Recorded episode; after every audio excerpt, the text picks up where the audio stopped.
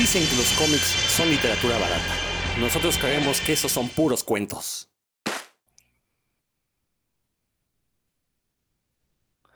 Ya es domingo y sin importar el día que ustedes nos escuchen, nosotros estamos grabando un episodio nuevo de Puros Cuentos. Como siempre, muy, muy contentos de poder hablar de estos temas que tanto nos gustan, de poder clavarnos en temas ñoños, porque eso hace falta para la cultura ñoña, que la gente se clave, que se la tome en serio, que la, analicen, la debatan, que se armen las grescas, que se rompan amistades y familias por culpa de discusiones que tengan que ver con cómics.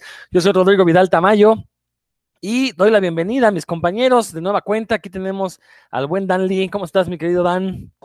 Muy bien, afortunadamente todo, todo brilla por estos lugares. Este, pues mira que lo dices en un tono medio de broma y buen Rodro, pero pues el, el cómic es un medio de, expresión, de comunicación que sí requiere seriedad, aunque, aunque a veces las mismas empresas que los producen no se la quieran dar, ¿no? Pero, pero sí, sí que lo, sí que lo requiere y creo que una, una charla al respecto nunca viene mal. O los mismos creadores, ¿no? Que de repente sacan un número uno, no lo continúan y sin embargo dan cursos de cómo sacar cómics. O sea, yo no entiendo eso, pero bueno, solo en México pasan cosas así. Eh, y también está del otro lado Héctor McCoy. ¿Qué pasó, Héctor?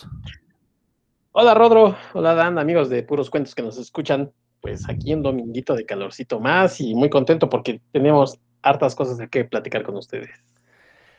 Así es, pues recordarán, la semana pasada eh, hicimos un pequeño programa sobre discusión acerca de cómo ha cambiado, evolucionado, mutado la, narrativa dentro de los cómics. Creo que sí concluimos que efectivamente es muy diferente la manera, bueno, eh, eh, son muy diferentes los tópicos que ahora abordan los cómics en particular el cómic de superhéroes que ya por fin le entró como esta conciencia social, ya está contando otro tipo de historias, no nada más son los catorrazos entre héroes blancos, pero también la forma en la que se cuentan estas historias ya no es la típica narración lineal, ya no son los únicamente los diálogos entre personajes, ya eh, se nota que el diseño gráfico ha eh, permeado en cómo se cuenta un cómic, eh, que haya, también mencionamos algunos autores que han tomado influencia de otro tipo de artes plásticas para seguir, bueno, para enriquecer su, su, manera de contar historias.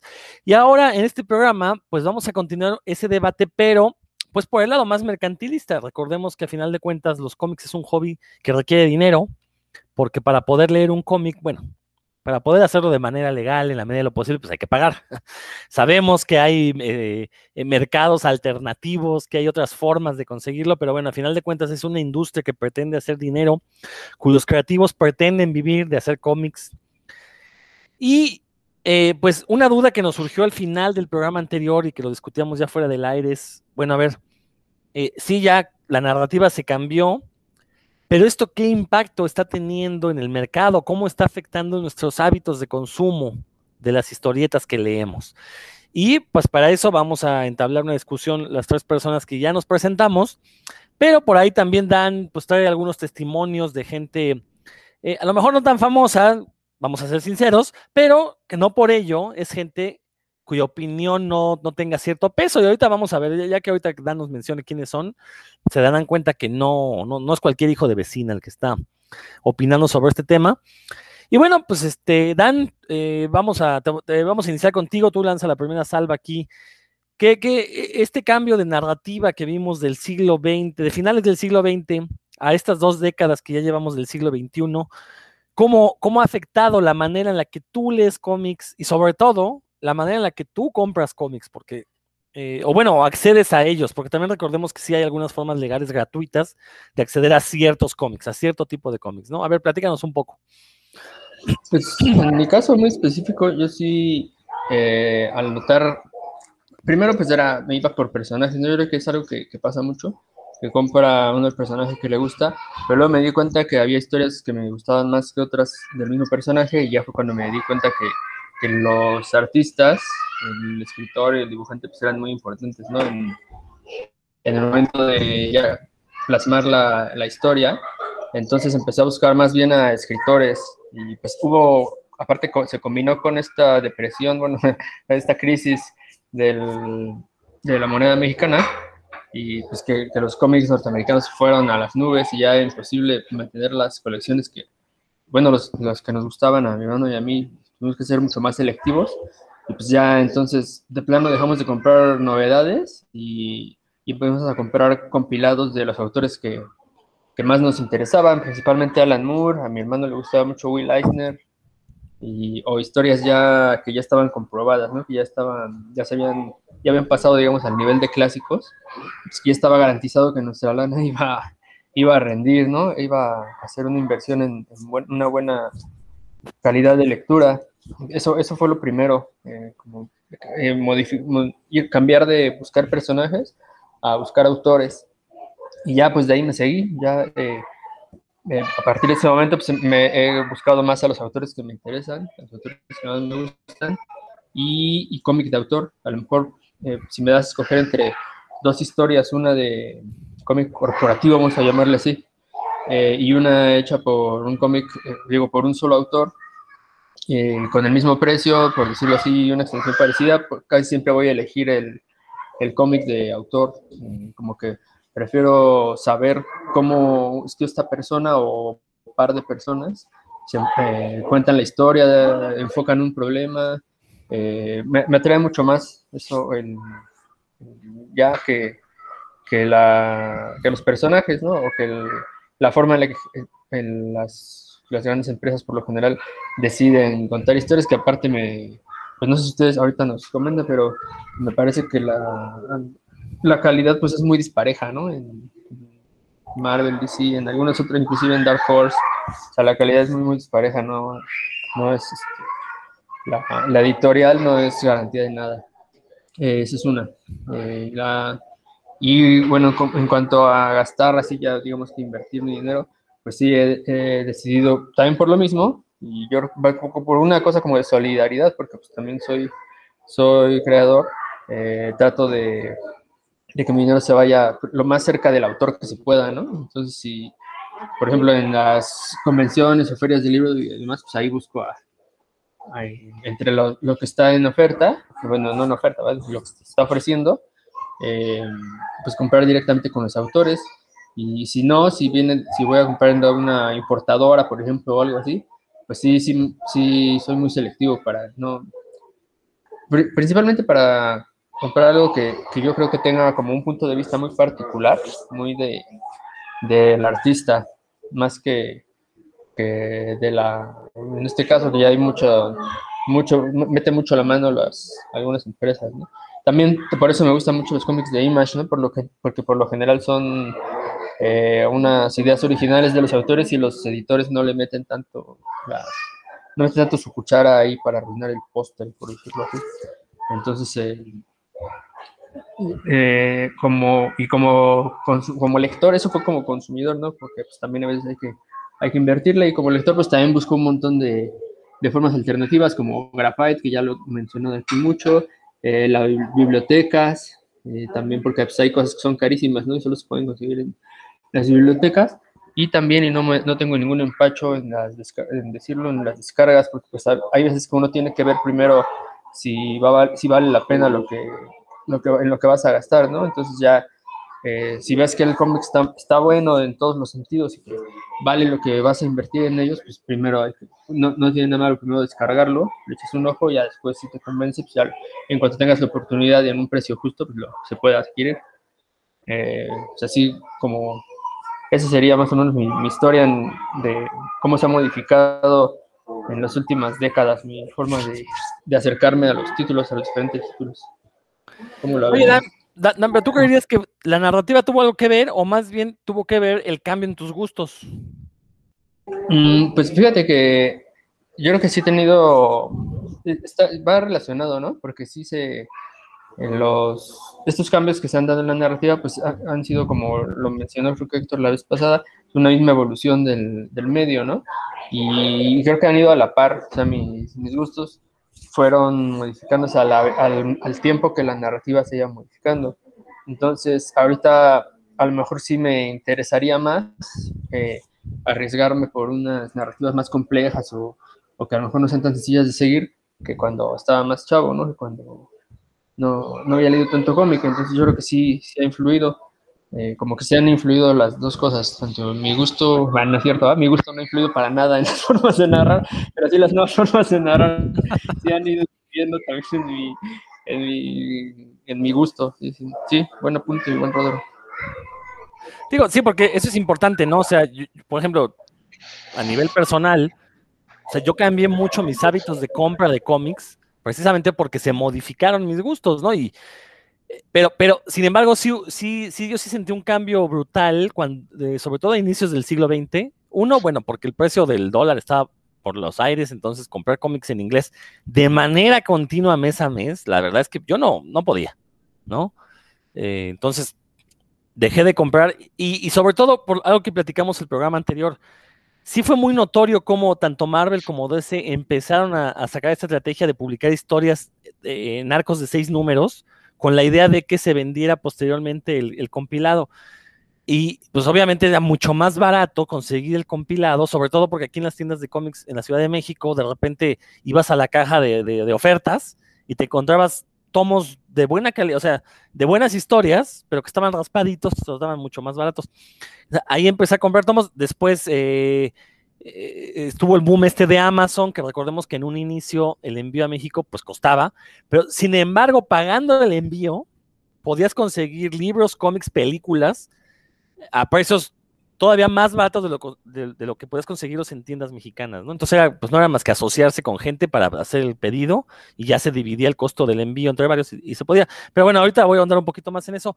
Héctor, pues la misma pregunta, ¿no? Eh, este cambio en la narrativa que platicábamos el programa anterior influyó en tus hábitos de compra, de consumo de cómics o tus gustos también se modificaron a la par que cambiaba esta narrativa? Eh, sí, un, poco de, ambas o sea, eh, cuando cambia un poco la industria, uno se tiene que ir adaptando si, si quiere seguir leyendo, en este caso, por ejemplo, yo en el caso de cómics de superhéroes, pues tengo que irme adaptando a lo que están empezando a ofrecer.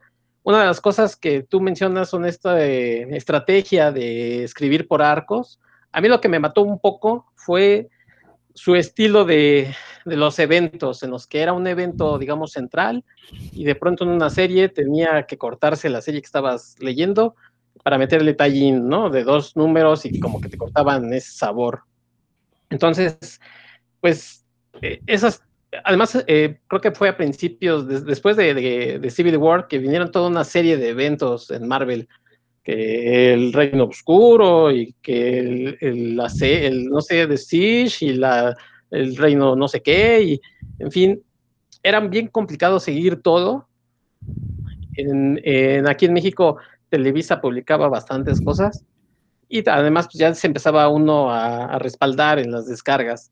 Entonces ahí se daba uno cuenta también que, que eh, tenías opciones no solamente de descargar o de, de, tener acceso a esos cómics, sino a otros también. Entonces yo decía, bueno, pues ya de esta serie, si, si ya no me está dando placer, pues ya la voy a cortar, la voy a dejar y voy a darle chance a cosas que nunca he leído, como cómic europeo, por ejemplo, en, mi caso. Entonces, eh, mm, por ahí a lo mejor algunos notarán que, que a veces se recomiendo cosas de, cómic europeo, porque pues me doy la chance, ¿no? De, leerlos.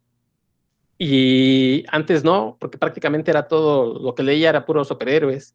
Y ahora pues le campechaneo este, entre editoriales independientes o Image o Marvel DC y, y lo que lo que pueda encontrar de europeo, que también es, también tiene que ver con mis gustos, porque finalmente si lo que eh, encuentro me llama la atención, pues obviamente lo leo y si, si a las 10 páginas me atrapó, pues lo sigo leyendo. Hay cómics que, eh, ¿no? Estos eh, tomos europeos que prometen y que tienen una sinopsis muy bonita y cuando uno los empieza a leer, pues a las también, o sea, como todos los cómics, o sea, si no te atrapan, eso eso a mí me, me da la chance de, de cerrarlo y, y, borrarlo.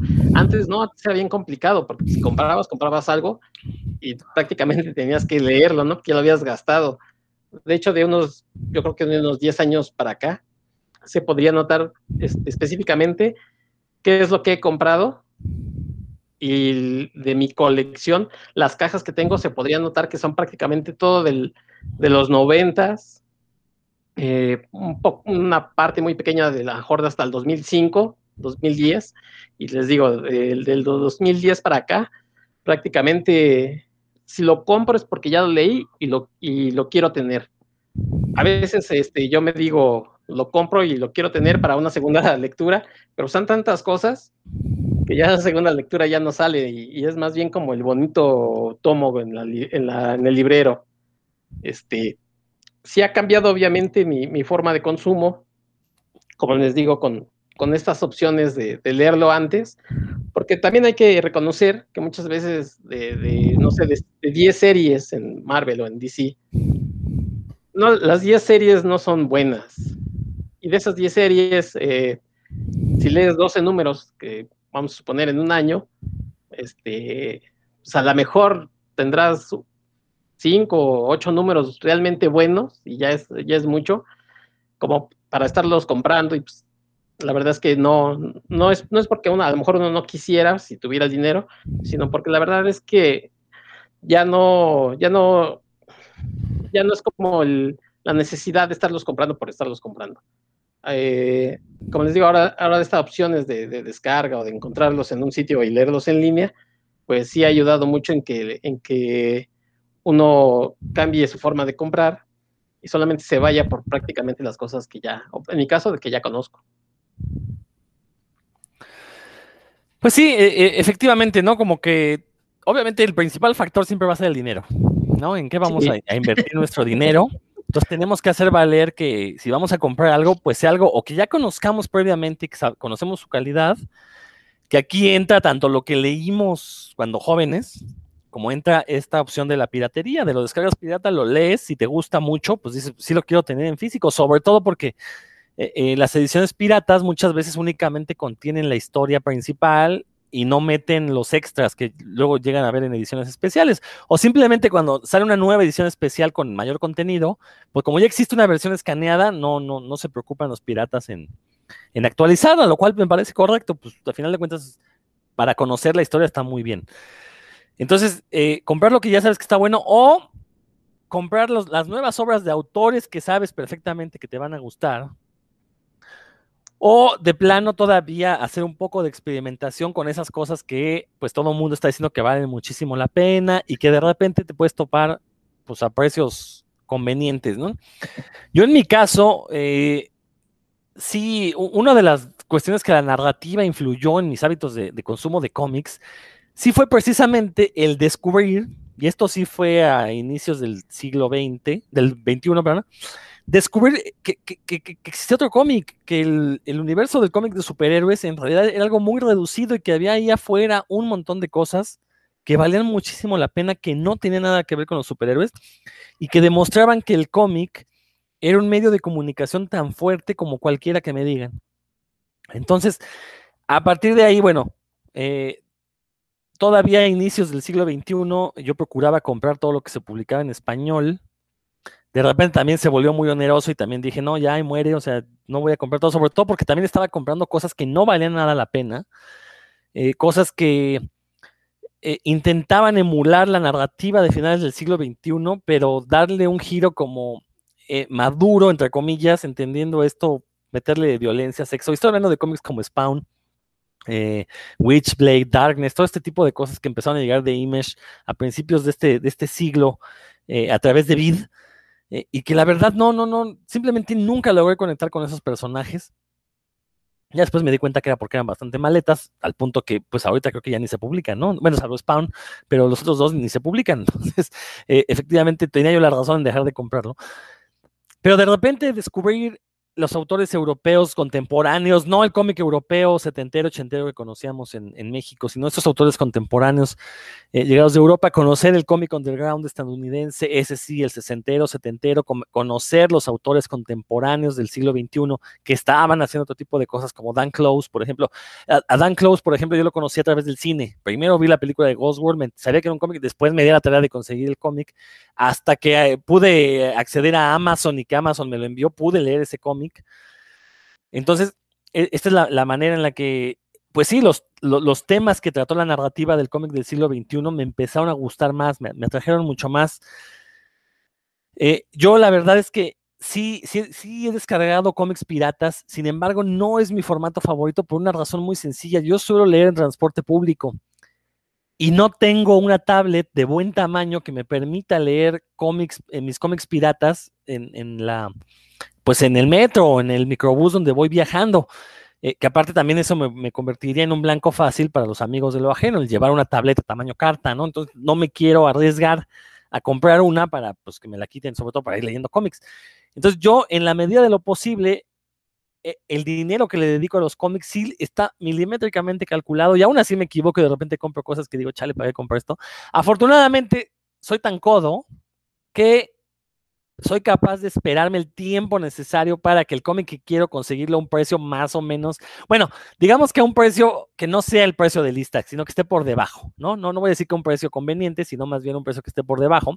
Y aquí es donde viene uno de los grandes consejos que le voy a dar a todos los que nos escuchen. Hay muchísimas formas de conseguir cómics originales baratos. El, eh, uno, bueno, para los que vivan en la Ciudad de México, pues tenemos, teníamos, esperemos que continúe ahora que, que, termine esta pandemia, si es que termina, eh, teníamos el remate de libros del Auditorio Nacional, que después se pasó al Monumento de la Revolución, donde las distribuidoras que traen cómic europeo llegaban de repente a traer copias de algunos títulos a precios eh, muy por debajo de lo que lo consigue uno en librerías. Entonces, ahí esa es una.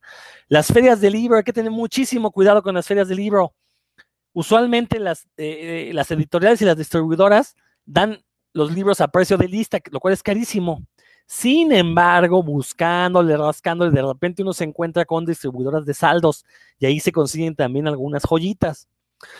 Eh, las librerías independientes también son una buena manera de hacerse con cómics un poquito más baratos, como que estas librerías independientes de repente compran saldos también por volumen y llegan cosas muy, muy baratas. Las propias las cadenas de librerías también les, les, están dando por comprar saldos y uno se topa ahí con títulos muy interesantes, con cosas que la verdad de, otra forma yo no habría leído, pero y también a precios muy, muy baratos, ¿no?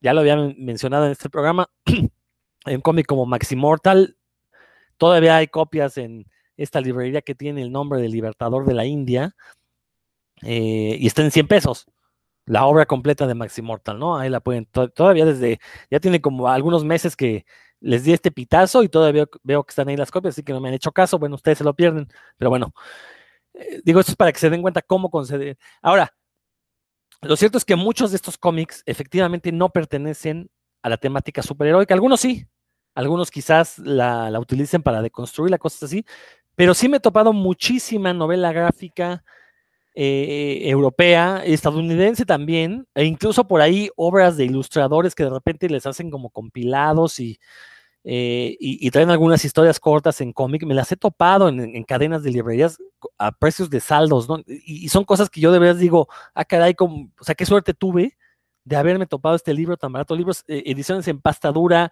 libros de gran formato que me he topado a precios muy, muy, muy bajos y que la verdad es que me enorgullezco de haber tenido ese, e, e, e, ese ánimo de sabueso de andar cazando estas ofertas.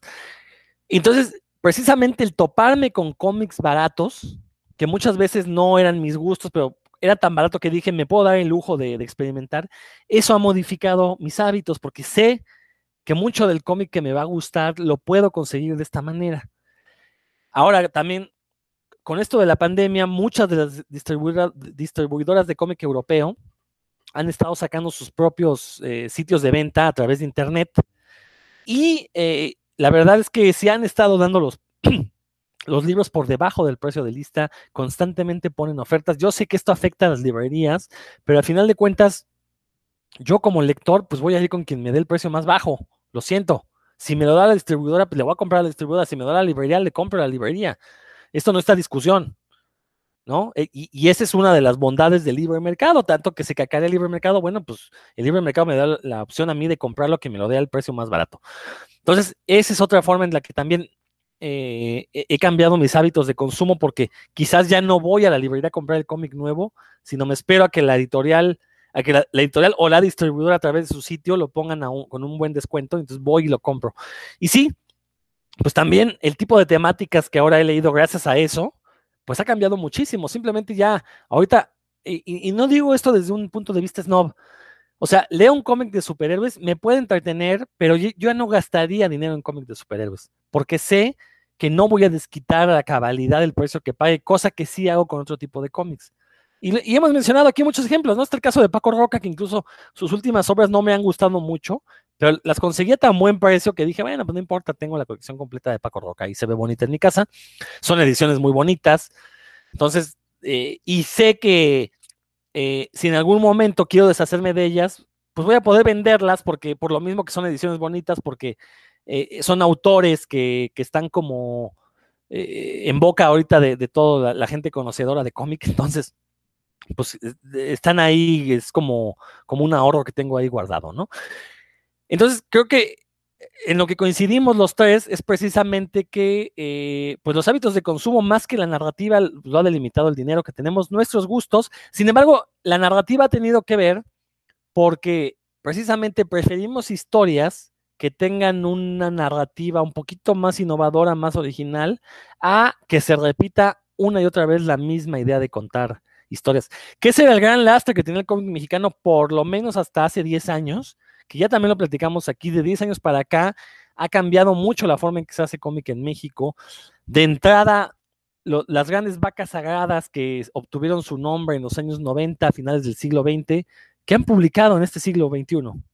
Creo que ahorita, si hablamos de cómic mexicano, vamos a mencionar, bueno, de hecho ya lo hicimos, salen nombres de comiqueros jóvenes, quizás algunos no tan jóvenes, pero que han tenido una trayectoria en la que no han dejado de publicar constantemente.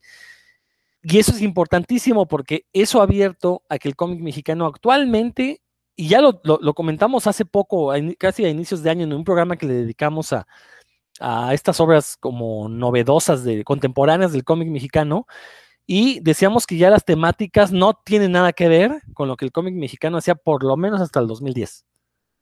Y ustedes me dirán si me equivoco, Dan. No, pues estoy muy de acuerdo contigo. Y, lo que mencionaste casi al final sobre adquirir directamente con las distribuidoras y demás, pues es algo que el webcomic está, está haciendo ya muy posible, ¿no? O sea, que los autores directamente publican ahí su, obra y uno decide si les coopera o no, ¿no? Y yo creo que eso está súper bien. O sea, yo mejor que hace unos años eh, Gerardo de la Torre, un narrador mexicano de altísima calidad, me, nos dijo hace como 20 años en una, en una charla que él veía así el futuro, ¿no? O sea, que el autor iba a estar directamente en contacto con sus lectores y que aunque te pagaran 20 pesos por tu libro, pues ya era dinero que te iba a llegar directamente a ti. Creo que por ahí va la, ahorita lo, pues por ejemplo, Panel Syndicate, ¿no? Es un buen ejemplo, que hacen cómics de muy buena calidad, lo ponen a disposición y uno después de leerlo, aunque lo hayas bajado sin pagar, después de leerlo dices, no manches, este mínimo se, se merece 100 pesos, ¿no? O sea, porque sí están están buenísimos los cómics que, están ahí y pues la, misma gente les va a, digamos, a cooperar, por decir así, para que sigan trabajando. Perdón por el ruido acá, pero hay muchos niños siendo felices, pues creo que bonito, ¿no? Este, y entonces, este, así que estoy totalmente de acuerdo con lo que dice Rodro. Eh, y sí, en, en cuanto al cómic mexicano, pues ya hicimos un programa de eso y sí, ya tú vas a una, a una convención de cómics o, feria de libro y te vas a dar cuenta que, ya, de hecho, el último tema que se toca, o, por ejemplo, ficción sí tiene superhéroes, ¿no? Pero pues es una. Los demás están hablando de otras cosas. Todos los demás autores eh, mexicanos están hablando de otras cosas. Ciencia ficción, este, cyberpunk, existencialismo, eh, muchas otras cosas que, que ya no, no quieren hacer como parecía en los 90, ¿no? Que todo el mundo quería ser el superhéroe azteca, ya, ya no. Jamás te disculpes, Dan, por la felicidad de tus hijos, ¿eh? Eso ya lo hemos dicho el, ruido, no la felicidad. Lo hemos dicho aquí, este es el único podcast de cómics donde se escuchan voces de niño de, como música de fondo, porque eso es lo que son, música. Entonces, sí, tienes toda la razón, Dan, o sea, creo que el, caso mexicano sí, sí podría ser paradigmático si tuviéramos una industria, porque es muy notorio el cambio de narrativa y cómo eh, muchos de estos autores jóvenes eh, ya están viviendo del cómic. Está el caso de Joshua Hernández, que él actualmente a través de Patreon, a través de las ventas de sus cómics, porque algo que distingue a Joshua es que es, eh, por lo menos saca un título al año, lo cual quiero que me diga, y, y, lo lleva haciendo desde hace como cinco años quiero que me digan el nombre de otro comiquero mexicano que en cinco años haya publicado cinco títulos diferentes, mínimo cinco, porque hubo un año que sacó Solo, dos. solo él y Augusto Mora, ¿no? Tal vez, sí, exacto, él y Augusto. Y, y bueno, que Augusto Mora es otro caso también muy importante porque él está haciendo un cómic eh, más de corte periodístico, lo cual en México no se había hecho. Y él lo hace constantemente. Entonces, tenemos ahí eh, gente que, si hubiera alguna edi- editorial interesada, que, que de apoyara al cómic, ahí tendría dos autores que no lo van a dejar colgado, que ese era otro de los grandes problemas que se vivió a finales de los años 90. Todos estos que hacían cómic en los años 90, pues eran unos vagales que cuando les llegaba a caer un dinero se lo gastaban en alcohol y pues no terminaban nunca la obra, ¿no? O muchos de los que les cae la beca del Fonca, que no- no terminan los cómics con la beca del Fonca, cuando se supone que para eso se las están dando. Pero bueno, este, no somos nadie aquí porque pues, nunca nos han dado una beca del Fonca, entonces habría quien diga, pues no podremos opinar del tema, ¿no? Pero bueno, allá ellos y su conciencia. Héctor, ¿algo más que quieras añadir esto? Y después pasamos a los testimonios que Dan consiguió. Sí, bueno, ya comentabas que, que un factor importante siempre será el dinero. Yo el, este fin de semana, el, día de ayer precisamente, fui a esta librería, que una de estas librerías que mencionas, eh, y me fui pues obviamente a la parte de, de la narrativa gráfica del- de los cómics, y vi, por ejemplo, el tomo de Blankets, que es un tomo, la verdad, muy bonito. Obviamente no lo iba a comprar ahí porque ya sabía que iba a estar caro pero en todos modos yo, yo mismo me platiqué, porque pues aunque no lo crean, me caigo muy bien y, me, y platico conmigo, o sea, a todo dar. Me dije, lo, lo compraría, o sea, también una de las cosas que, que creo que han influido ya también es el espacio, porque ya no nos caben también tantas cosas, ¿no? Entonces, Blankets, ustedes sí han visto también el tomo de Habibi, son tomos muy parecidos en, grosor, son, son bastante grandes, que aunque es una maravilla de historia también, uno ya lo empieza a dudar, primero, obviamente, por lo que decimos del dinero, que sí vale mucho la pena esa historia, pero otro por el espacio, dices, hijo, ¿de dónde lo voy a poner? Este, lo voy a realmente a leer, lo quiero, pero lo voy a leer. Eh, es otra, de las cosas que también han in- influido en nuestras formas de, de consumo de los cómics, que anteriormente, a lo mejor en los 80s, en los 90s, teníamos eh, un acceso a lo mejor eh, muy reducido, por ejemplo, a lo, a lo que era cine y televisión. Teníamos la televisión abierta, la televisión de cable, y a veces nos encontrábamos alguna cosa que nos gustábamos, la, veía, la veíamos, nos comprábamos la película, la veíamos, pero hoy con estos servicios de streaming en donde pasan series, en donde están las películas, en donde uno puede ponerlo a la hora que quiere y aún así no tenemos tiempo y eso súmale que queremos leer cómics, eh, también nos ha, puesto a rivalizar eh, el entretenimiento, ¿no? Este, vas a consumir y a qué hora vas a consumir las series que quieres ver, los cómics que quieres leer. Como dice Rodro, leerlos eh, en el transporte es una buena opción. A él le gusta leer a lo mejor cómics. A mí me gusta llevarme el libro. Eh, si ustedes nos han seguido desde el año pasado, pues saben que yo sí he tenido que seguir trabajando. Me llevo mi librito. Hay veces que lo leo, hay veces que no, porque ir parado y leyendo, la verdad, no, me late cuando encuentro el lugar. Sí, me he hecho un, una leída de, media hora, sea, ya medio avanzo, pero este, cada quien tiene sus estilos de consumo. Y estos se han, creo que también modificado, les digo, por la oferta de, de productos y de, entretenimiento. Eh, eh, hay gente que, que, es, que, por ejemplo, como Rodro, que, que él dice, pues a mí los superhéroes ya no me entretienen, yo busco a lo mejor eh, narrativa en la que me cuestione, en la que me haga pensar sobre los conflictos a lo mejor personales y en los superhéroes ya no lo encuentro porque no es lo que se busca ahí. Entonces, eh, a mí sí, yo, yo sigo leyendo superhéroes, pues, aquí lo he dicho muchas veces.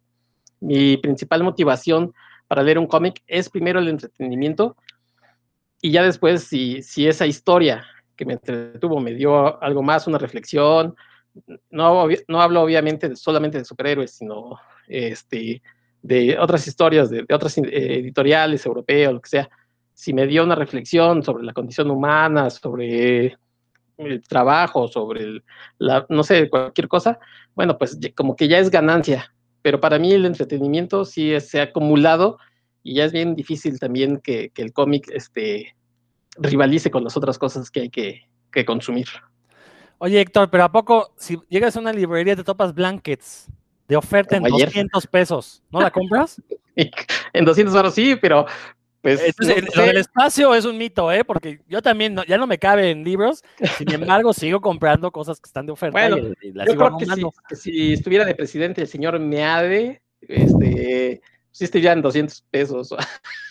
No, lo que pasa es que, mira, suena medio absurdo, pero yo llegué a ver Habibi en esta librería del Libertador de la India, que no voy a decir su nombre, eh, en 300 pesos en inglés. Tomando en cuenta que en, cuando la vi, te estoy hablando de hace 8, estamos en 2021, fue por ahí de 2011, 2012, sí, como ponle 10 años que haya sido. En 300 pesos, cuando la edición española costaba 600. Sí, Entonces, era un super ofertón, este Habibi en 300 pesos, en, hace 10 años, o sea, la verdad es que era un gran, gran precio. Entonces, yo, yo, yo, yo por eso digo que eso del espacio, siempre va a haber espacio para, para, para un cómic más, así como si llega a tu casa alguien hambrado y siempre habrá comida para uno más, pues siempre habrá un estantito donde que, que cabrá ahí un, o como diría uno de mis sobrinos, donde queperá un, un, un cómic, no importa su tamaño. Entonces, yo por eso, por eso mencionaba esta cuestión del precio, porque efectivamente, si te pones a buscar estos saldos, estos- estas ofertas, no importa que ya no tengas espacio, los vas a seguir comprando. Lo digo por experiencia. Ahí los apilo, ¿verdad? En el suelo. Exactamente, en el suelo, pues los pones a, este, a que te sostengan la mesa. Bueno, Dan, a ver, Dan hizo un ejercicio interesante. Si no nos siguen en redes sociales, deberían hacerlo. Búsquenos como puros cuentos, en, tanto en Twitter como en. en Twitter, la verdad es que no publicamos desde hace como. pues, desde la primera época de este programa, estamos hablando de hace siete años. Eh, pero en Facebook sí, eh, para que nos identifiquen, busquen puros cuentos y es la imagen, tenemos una imagen de Peanuts, de Charlie Brown, leyendo cómics, precisamente, ese es nuestro avatar. Eh, pero bueno, ahí Dan eh, tuvo a bien tanto en sus redes personales, igual Héctor, yo la verdad es que anduve ocupado esta semana y se me pasó, no pude subirlo a mis redes personales y ven, de hecho si se meten a mi Facebook, verán que creo que no publiqué nada en la semana, salvo hasta el viernes en la noche o algo así. Y eh, Dan hizo la pregunta abierta. A ver, Dan, platícanos un poquito cómo estuvo esto. Sí, pues eh, sé que tengo varios seguidores, bueno, no seguidores, jajaja, este, contactos que, que son, que les gusta leer cómics, entonces pregunté así, a- a- a- como si las narrativas, habían visto algún cambio en la narrativa y cómo había influido esto en sus hábitos. Eh, y pues bueno, contestaron a, a- algunos que quiero mencionar, eh, por lo- porque pues me pareció interesante lo que dicen. Pedro Rodríguez, que es este creador y teórico. De hecho, este año está publicando un, un libro sobre teorías de- del cómic que igual habrá- que, que conseguirlo y comentarlo más adelante. Nos comenta que con respecto a las narrativas, a- él piensa que hay más interés en abordar temas que antes no se tocaban o que se abordaban de manera muy tímida y que también la forma de abordar con respecto a la composición o a experimentar con el mismo soporte cuando se trata de cómics impresos eh, considera que hay más apertura e inquietud por parte de los realizadores y a él esto pues, le parece muy, muy bien porque pues, le ha dado chance de entender otras posibilidades que ofrece el medio y pues también teorizar al respecto, ¿no? Entonces eso es lo que nos comenta Pedro Rodríguez. También Irad Ramírez desde Veracruz, Veracruz, es un, Irad es un cuate que es bastante joven, pero que está muy interesado en la promoción cultural, hace ahí ciclos de cine, ciclos de lecturas, es muy fan de Lovecraft, así es como lo conocí yo. Pues bueno, lo que nos comenta es que estos cambios han- lo que han hecho es que lo han alejado del cómic mainstream, como lo, lo llama él mismo, eh, y, y lo cual le ha resultado bien porque ha encontrado cosas muy buenas con autores independientes, especialmente en México, y menciona Fantasías para Noctámbulos, del buen Cuervo Oscuro, y otras editoriales como Sexto Piso, del Fondo Cultura, el Fondo de Cultura, que están, ya nos comentó Roberto, la nueva colección que ya está a la venta, por cierto. Y dice que de Marvel y DC ya solo busca clásicos y una que otra historia suelta, pues, parecido a lo que mencionamos aquí, ¿no? Y de webcomics ya no lee nada desde que se acabó Bunsen, que yo no sabía que se había acabado Bunsen, pero bueno. Es, es lo- algo que me di cuenta con mis contactos que no, no están muy cercanos al, al webcomic. Este, yo creo que por la edad, ya, ya, ya tenemos nuestras décadas encima. Este, Saiz Ruiz, que ya estuvo aquí con nosotros en el programa de He-Man, nos comenta que sí ha cambiado mucho y aparte es mi hermano y le mando muchos saludos. Sí ha cambiado mucho. Dice que ahora hay apertura para diferentes estilos que antes hubieran resultado difíciles de verse publicados. Menciona los títulos Crossed, Southern Bastards O otras historias eróticas, dice, eh, dice eróticas, pero bien escritas, no como lo de antes, que era solo pornografía medio disfrazada. Heavy metal, perdón. Y este, los propios superiores dice, se han atrevido a matizar malas personalidades o dejar que tomen malas decisiones y mostrar daños colaterales graves y situaciones del estilo. Bueno, parecido a eso. Y dice que claro que siempre habrá espacio para el estilo tradicional, pero que actualmente la posibilidad de que se aproveche, tenemos una posibilidad de que se aproveche lo mejor de todas las épocas y ya este, hace un comentario muy de, donde denosta a Image, pero pues no, no, no quiero denostar yo a nadie porque luego todos los cómics que, me, que nos manda Image para que después comentemos aquí, pues va a dejar de mandarlos. Entonces ya. Bueno, es, ojalá que algún día me haga caso de Image y nos mande sus cómics para comentarlo. El, tenemos un comentario. Al noventero, ¿no? Sí, sí, sí. Oh. Eh, no, lo que dice es que Image, este, que cuando surgió Image todos querían volverse rudos y antihéroes, pues, ya lo dijiste tú, muy buen Rodor, con lo de Spawn y, demás. El doctor Jason Martínez, ese sí es doctor, Mr. McCoy. Ajaja. El doctor Jason Martínez dice, sí, definitivamente el cómic ha evolucionado y es algo natural como reflejo de los tiempos en que surgen. Esto es positivo en términos de nuevas narrativas, estilos artísticos y contenidos, hasta la manera en que estos llegan a los lectores. No obstante, también tiene su lado negativo. Ah, fíjense, aquí ya, le vio el, lo malo. Me refiero a lo forzado que algunos de sus contenidos, ante la presión por verse incluyentes, ah, pues claro, y quedar bien con lo políticamente correcto, que es otro tema, ¿no?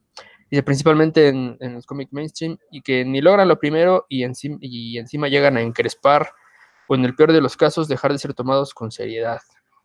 Esto no significa que no haya excelentes ejemplos de cómo el cómic puede ser un medio para plasmar una diversidad de temas de actualidad, sobre todo en la escena independiente o alternativa.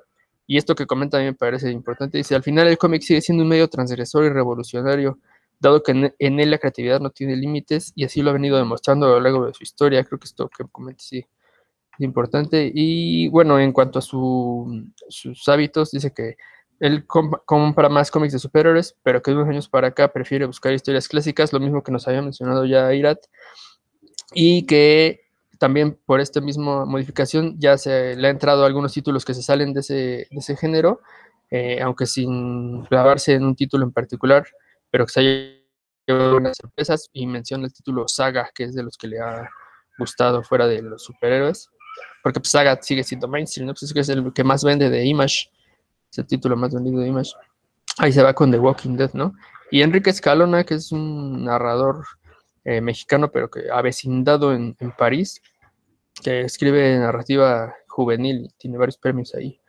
Eh, dice, dice una cosa muy chistosa porque dice, yo como señor Ruco, solo puedo aportar que de niño leía historias unitarias que empezaban y acababan en, un número, que es lo que mencionamos, ¿no? Que antes las historias eran así y de hecho Ah, bueno, ahorita que termine de leerlo de Enrique les comento un punto de vista. Dice, luego comenzaron a salir ciertas historias con continuación, pero que no abarcaban demasiados números. Eh, pero dice, ahora creo que esa idea huele a rancio y los cómics individuales suelen ser parte de sagas muy extensas. Me da la impresión de que esto no le gusta a Enrique. Dice, me parece que ahora hay demasiadas escenas bajas, o sea, situaciones en las que pasa poco o casi nada y que se abusa de esos alargamientos de la acción, ¿no? Lo cual no solo se ve en los cómics, sino también en las series, pero bueno, Así les comentaba que estaba, estaba yo leyendo los cómics clásicos de Conan y en una historia de 24 páginas actualmente serían una mínimo seis números ahí, ¿no? Me, di cuenta ahí leyendo los de Roy Thomas. Pero bueno, es algo de lo que mencionan las esas personas que contestaron la, ahora sí que mi mini encuesta ahí facebookera pues se darán cuenta, pues hay como una tendencia, ¿no? Ajá. Habrá que matizar, porque efectivamente se confunde cómic mainstream y cómic de superhéroes. Porque efectivamente, Image es mainstream, es cómics mainstream totalmente. Este, lo que hace Neil Gaiman cuando llega a sacar cómics también sería mainstream y nos gusta mucho. Entonces, más bien hay que separar eso. Ya, algo con lo que sí no, no coincido, y, es algo que también ya habíamos tenido un programa, bueno, lo habíamos comentado en aquel programa que hicimos sobre si todavía en estos días se podrían publicar cómics como Videorisa, Memín Pinguín, esas cosas que discutimos. Esta cuestión de la inclusión forzada, porque siempre la gente que saca el término inclusión forzada nunca da un ejemplo de lo que ellos consideran que es inclusión no forzada. Dicen, sí, sí existen obras, pero nunca dan los títulos como para hacer la comparación. Y muchos de los casos donde sacan, es que es inclusión forzada, simplemente es porque son historias que van en contra de sus principios morales. La verdad, hay que decirlo con todas sus palabras. Entonces, antes de decir que, que si algo está, eh, es inclusión forzada o es corrección política, primero hay que analizarse uno, si no lo está diciendo nada más, porque pues va en contra de sus valores morales. Hay que tener muchísimo cuidado, porque, eh, por ejemplo, yo lo escuché mucho con la película de Captain Marvel, Capitana Marvel. No, es que la, hicieron súper poderosa nomás porque es mujer. Bueno, a ver, en la película justifican porque es muy poderosa sí lo dicen a lo largo de toda la película e incluso justifican por qué eh, al principio como que no desconocía sus poderes y al final revienta y, efectivamente pues hasta ese momento, más bien hasta antes de que surgiera WandaVision, era el personaje más poderoso de ese universo cinematográfico. Ya ahora ya lo modificaron, lo cual no tengo ningún problema, así es como avanzan las historias. Pero bueno, simplemente yo, yo vi la película de Capitana Marvel, jamás sentí que hubiera corrección política. Sí, bueno, la hay en el sentido de que se quiere subsanar eh, una falla que veníamos décadas arrastrando, que era que todos los personajes eran hombres güeros. Bueno, aquí es una mujer güera, a final de cuentas no cambia mucho, pero pues por lo menos ya es una mujer. Y si es una historia contada desde el punto de vista de una mujer, y no lo digo yo, Rodrigo, hombre, queriéndome parar de pestañas, cuando lo comenté en Facebook, llegaron muchas mujeres a decirme que les había encantado la película precisamente porque era la primera vez que veían a un personaje femenino que no dependía de los hombres para llegar a ella a obtener todo lo que, lo, que quisiera. ¿no? Fueron mujeres las que me comentaron eso, entonces ahí me di cuenta que efectivamente mi, punto de vista no estaba tan errado. Entonces, eh, eso de la inclusión forzada, yo ahí tengo mis, mis asegúnes, porque la verdad, insisto, toda esa gente que dice que volver al Capitán América o a Superman negro es una falta de respeto, pues en realidad son una panda de racistas. Eh, digo, solo así considerarías que cambiarle el color a una persona que no influiría en la historia, que yo creo que enriquecería más la historia del personaje. Decir que es una falta de respeto, pues es nada más porque te caen gordos los negros, ¿no? Pero bueno, eh, quería hacer ese paréntesis para, para, para, aclarar este tipo de cosas. Y sí, como bien dices, Dan, estos comentarios pues van muy en el, en el sentido de la gente crece y pues empieza a buscar otro tipo de historias que yo creo que en este caso el cómic de superhéroes mainstream, ahí sí lo voy a poner junto porque no es lo mismo leer al hombre araña que leer Invincible de Robert Kirkman. ¿no? Son, ambos son cómics de superhéroes, ambos son mainstream, pero eh, tienen tonos muy, muy diferentes. Y, cuentan historias también muy diferentes a pesar de que es el mismo género. Entonces, eh, hay que considerar que también mucho del cómic de superhéroes ya está tratando de entrar en otras historias. Lo están haciendo algunos con mm, este, mayor o menor fortuna, pero al final de cuentas ya se están abriendo las temáticas. E, en eso creo que todos estamos de acuerdo. Se están abriendo las temáticas que estamos viendo en todo tipo de cómics. Lo chistoso es que precisamente estas temáticas que ahora vemos innovadoras en el cómic de superhéroes, pues el cómic subterráneo, a través de contar historias quizás un poco más costumbristas, más este, realistas, pues ya nos las había contado. Entonces ahí, pues efectivamente fue el cómic independiente, el cómic eh, underground, el que abrió las puertas a que se hablaran de estas temáticas en el cómic mainstream, ¿no? Héctor, ¿algo que quieras comentar? Sí, a mí, a mí me dejaron un par de mensajes. Mi querido amigo César Otelo de Pachuca eh, dice, creo que de hecho esa es la razón por la cual he dejado de comprar nuevos cómics. A los actuales autores solo les queda emular viejas historias. Nada nuevo bajo el sol. Y sí, efectivamente es un poco de lo que estás comentando, Rodo. a lo mejor los superhéroes llegaron a su pináculo, no sé si en los noventas, pero hay gente que cree que, que ya no hay nuevas historias por contar, que solamente se cuentan desde diferentes ángulos o de diferentes formas, pero que ya se ha contado todo lo contado y por haber yo creo que, que sí que hay cosas que, que, inclusive se están reciclando, que si la muerte del no sé cuál o, o la separación de no sé quién, pero de vez en cuando todavía esa forma diferente de contar pues, te da de vez en cuando una joya, ¿no? Que es precisamente el, el otro comentario que me dejaron, eh, Santiago Orozco, dice, sigo encontrando joyitas entre lo nuevo, Daredevil de Chip Sarsky o Atelier of Witch Hat, que es un manga. Entonces, eh, yo creo que a veces también puede ser y es muy válido decir, ya no voy a leer cómics porque no quiero leer 12 números o 24 números en un año y, que me cuenten siempre la misma historia, que, que Batman no tenga más matices que, que, ser el tipo que siempre está enojado y muy súper inteligente y ya no me ofrece nada nuevo, bueno, pues dejar de leerlo, pues es bien válido, ¿no? O sea, nadie, no porque hayas sido comiquero por 20, 30 años, tienes que hacerlo toda la vida, si ya no lo quieres leer está bien, pero de vez en cuando, si, si le sigues leyendo, vas a encontrar, sobre todo si te abres la posibilidad, que es lo que decimos aquí, de buscar y de encontrar nuevas cosas, seguro que sí, sí vas a encontrar joyitas, inclusive en, en los superhéroes. Y este, ya ni, de, ya ni hablar de cosas que uno ni conoce como estos mangas, ¿no? No, ni idea, la verdad, ahí sí, ahí sí del manga se los debo, chavos. Pero bueno, pues sí, hay gente que le gusta mucho el manga y que a pesar de que son historias maratónicas de, este, no sé, a veces 20, 30 tomos, hay gente que le gusta mucho y que sigue encontrando cosas muy, muy padres. ah, por Sí. cierto, este, de- derecho de réplica, Dan, como que no soy doctor, Kuro Pulques, como no, pues así que no me estés diciendo que, que no, ¿eh? Ah, sí, Aparte, una bromilla. Yo, yo apostaría que tu amigo doctor no es doctor, es médico. No creo que tenga doctorado. no sé. ¿Eh? No, todo lo contrario, sí. Ah, El bueno. doctor Jason es una eminencia. Muy bien, muy bien. Ándale, mi Jason, dirían. ¿Es ese? Bueno, a mí, a mí me escuchan comiendo camote, entonces por eso es que como que tengo la papa en la boca. Pero bueno, fíjense cómo, eh, eh, por ejemplo, yo una duda que me surge de estos comentarios que mencionas, Héctor, este, Sí. este Daredevil de Chip Zdarsky, o sea, ¿por qué le está gustando tanto? Porque también ya lo había aquí recomendado Dan, si mal no estoy, ¿no fuiste tú? ¿O tú Héctor? Bueno, fue Dan. Eh, y también lo, lo ponderaron mucho, o sea, ¿qué, qué, qué le está dando al público que no le dan otros títulos de superhéroes?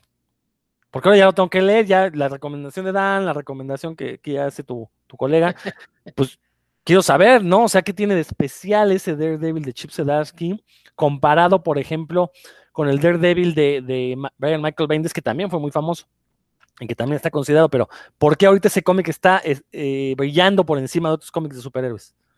Yo creo que estaba, primero porque está bien escrito. eh, regresó un poco Daredevil a esa oscuridad que siempre le acompaña. Hay que recordar que, que Brian Michael Bendis pues, lo puso por los suelos y poco a poco fue escalando otra vez. ah, como es una especie de luz, digamos, Mark lo puso otra vez a hacer, inclusive a hacer un poco el, el superhéroe más, más, más de sonrisa, ¿no? O sea, seguía teniendo problemas, siempre, siempre tiene Daredevil ese punto de problemas personales que es como Spider-Man, pero creo que Mark Waid lo aligeró mucho, sin que dejara también de ser un buen título. A mí me gustaba mucho ese Daredevil de, de Mark pero ahorita Zdarsky creo que lo, interesante es que eh, sin dejar de ser el Daredevil de siempre, en el que tiene broncas, porque, y, bueno, pues es un spoiler, pero pues, lo importante es, no es dónde esté, sino cómo está. Por ejemplo, está en la cárcel. Entonces, eh, uno, uno la, por la forma en la que llega ahí y está ahí, se puede cuestionar si es, si es válido que un personaje o eh, se cuestione a sí mismo las, por las formas en las que ayuda a la gente. Y creo que te, digo, está bien escrito y le está gustando a la gente esas formas, esos eh, cuestionamientos que se hace el personaje de por qué está en ese lugar. Debo decir que para mí ha tenido un poquito de altibajos, hubo un momento en el que bajó y ahorita otra vez está interesante, pero, pero yo creo que también entre todos los títulos que, que hay en Marvel, uno de los que más brilla es este de Daredevil, porque los otros también, pues no, no, no es que sean la gran maravilla. Entonces, hay una lucecita por ahí, pues es de los que uno se agarra y dice, sí, está, interes está interesante, está entretenido. Pero entonces no es tanto la narrativa, sino el punto de vista, lo, lo novedoso en este título. Sí, exactamente. No, la narrativa es, es la clásica, de superhéroes. Exactamente, sí. Perfecto. Es un poco la temática, pero no, no te estás perdiendo. No, la verdad es que en ese sentido, ya lo platicamos aquí, el Hawkeye sí experimentaba más, ¿no? Porque además el título eh, también del mismo Hawkeye, a lo mejor a la editorial le dijeron a, este, a Fraction y Aja, pues hagan lo, no lo que quieran, pero pues experimenten o si tienen cosas diferentes que hacer, háganlas. Daredevil, aunque es un personaje este, B o quizás hasta C, pues tiene más seguidores, tiene más gente que lo lee, no le pueden decir, pues, experimenta y, este, y vuelve loca a la gente. Tiene momentos Daredevil en que, en que sí sale de la, la narrativa convencional, pero no es como su fuerte, ¿no? No es que vayas a encontrar y vayas a decir, ahora de aquí innovaron algo. La verdad es que no. Dan.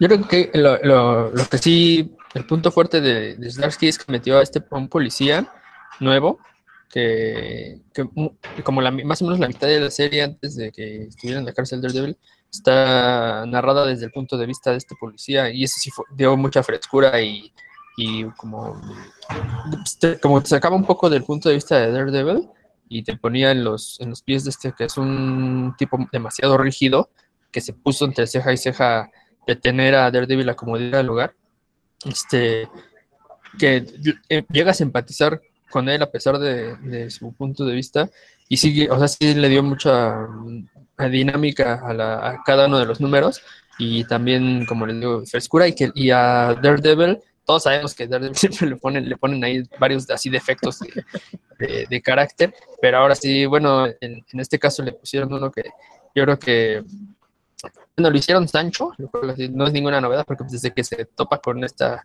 con esta mujer uno ya sabe que, que algo va a pasar con ellos, pero lo importante es cómo, o sea, cómo la mujer cuando, cuando no está de buenas con él, lo que le reclama es le, le- abre los, le abre los ojotes a él de su papel de mártir, ¿no? En el que siempre está, y a uno como lector así de... lo- o sea, ya, ya, ya, ya ves a Daredevil desde otro punto de vista, con, con lo que le dice esta, esta mujer cuando se encamiona. Pero esos Dinos, son los primeros, los primeros, no sé, 15 números, Dan, y luego otra vez como Ajá, sí, porque sí se- avanzó, ¿no? vol- ajá, volvió otra vez al punto en donde este, se recrimina y se dice y, y les digo, o sea, es como ha tenido un poco de altibajos, pero la gente lo ha seguido porque los otros números o las otras series, quitando Hulk, quitando este, quizás un poco este, a los que les gusta Avengers, no sé, este, pues, no, tampoco es que sean una gran maravilla. Bueno, que es- esto de que se recrimina el personaje, recordar que pues el personaje es católico y eh, el catolicismo gringo es muy diferente al catolicismo mexicano. Allá sí la culpa tiene un, un peso muy, muy grande en, en- en el ser ca- en la identidad católica. Entonces, pues obviamente Daredevil debe de estarse culpando y recriminándose todo al mismo tiempo porque es muy católico. ¿no? Entonces, bueno, pero bueno, pues creo que ya llevamos ya una hora aquí de programa, creo que ya es un buen momento para ir cerrando.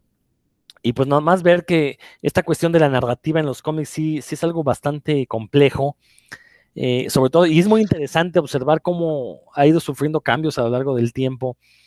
Eh, muchos de los comentarios de, com- de comiqueros, pues ya voy a llamarles vetustos, hacia el cómic actual es precisamente porque ellos quisieran que se siguieran publicando exactamente el mismo tipo de cómics que leían cuando tenían 12, 13 años. Y pues es imposible eso, ¿no? Yo por eso siempre lo digo, pues si quieres leer esos cómics, vuelve a leer tus cómics clásicos, ¿no? Esos que tanto te gustan. Si tanto te molesta que una película cambie la historia original, no veas la película, ve, vuelve a leer la historia original. No quieras que una película adapte tal cual el cómic, porque pues, mejor lees el cómic original, ¿no? Y ya te, te evitas broncas. Entonces, eh, si- sin embargo, insisto, es, es interesante este tema porque, pues, eh, eh, efectivamente notamos que ha habido una apertura en cuanto a la temática que ahora se narran en los cómics, ya sea de superhéroes o ya sea independiente, o bueno, de, otros tipos de géneros. Ya hay una como una temática social mucho más marcada. Estoy seguro que también en un momento se va a abandonar y vamos a regresar otra vez a este cómic fantástico totalmente que se olvida por completo de las cuestiones sociales, que no quiero decir que no exista ahorita, sí hay, simplemente no es tan popular como lo era hace 40 años. Y bueno, pues eh, eh, con esto vamos cerrando. Héctor, si gustas despedirte. Sí, bueno, yo como conclusión creo que si lo que realmente les gusta es el cómic, la, la forma en que te van a contar una historia, pues hay muchas opciones. Si solamente eran superhéroes, bueno, pues y, ya no te están gustando, pues déjalo, hay muchas otras cosas con las que entretenerse. Y bueno, les, eh, les recuerdo, y Rodro, si me das chance, de que paralelo a este tengo un podcast que se llama De la Ciencia a la Ficción, a los cuales bueno, les invito a que lo escuchen. Estamos en iVoox, en Spotify, en Anchor, en Google Podcast. Precisamente el más reciente fue uno que eh, Rodro colaboró conmigo sobre la mosca de David Cronenberg. Ahí estuvimos platicando, platicamos de, películas de ciencia ficción, de libros, de, muchas cosas, y la verdad es que nos quedan chulos de bonitos ahí si me dan, si me dan una oportunidad, pues también es otra, otra opción de entretenimiento, aparte, como les decía, de los cómics de la televisión, ahora los podcasts. Y bueno, pues eh, como siempre, eh, agradecerles su atención. Si nos quieren seguir dejando comentarios, ya sea en, las redes de, puros cuentos o en nuestras redes personales, también serán muy bien bienvenidas. Muchas gracias, hasta la próxima. Así como Dani y yo no debemos pedir perdón porque se metan las, se cuelen las voces de nuestros hijos en este podcast. Héctor, tú no pidas permiso para mencionar ese, magnífico podcast que tienes de la ciencia de la ficción, ¿eh? Nunca, no, no lo vuelvas a hacer. a ver, ¿con qué mano lo dijo? Ah, no es cierto. Y Dan, por favor. Eh, sí, verdad es que estaba yo riendo. Eh, en tanto, en tanto más, eh, cuanto más abran sus horizontes como, como lectores y, dejen de lado pues, la, rigidez, eso de que, como ya lo dijo Rodro, ¿no? que las historias tienen que ser así como las leí hace tantos años o, o como yo creo que tienen que ser. En, en, tanto más este, abran sus horizontes, se van a dar cuenta de que hay muchísimas historias hechas ahí esperándolos a ustedes, porque de, son eh, o tan buenas o tan especiales que, que lo que requieren pues, es uno que les pasen los ojos encima, ustedes se van a dar cuenta. Eh, sí, y, también lo rescato lo que acaba de decir Héctor, ¿no? Si, si un personaje específicamente, ya su historia ya no te está gustando, pues hay mil alrededor, ¿no? Nada más cámbiale tantito a manda tus ojos a otro lado y seguro que vas a encontrar otra historia que te, que te guste, porque los, el cómic pues es un medio, ¿no? El cómic no, no es propiedad de, de un par de, editoras ni de, ni de puros cuentos siquiera, ¿no? Es propiedad de quien lo lee y pues nada más abre tu, tu espectro y vas a ver que vas a encontrar historias que te van a latir y que están hechas para ti. Pues aquí nos vemos pronto. Básicamente lo que dijo Dan es, el cómic es de quien lo trabaja, ¿no? Entonces, hay, que este, tener en cuenta esa máxima.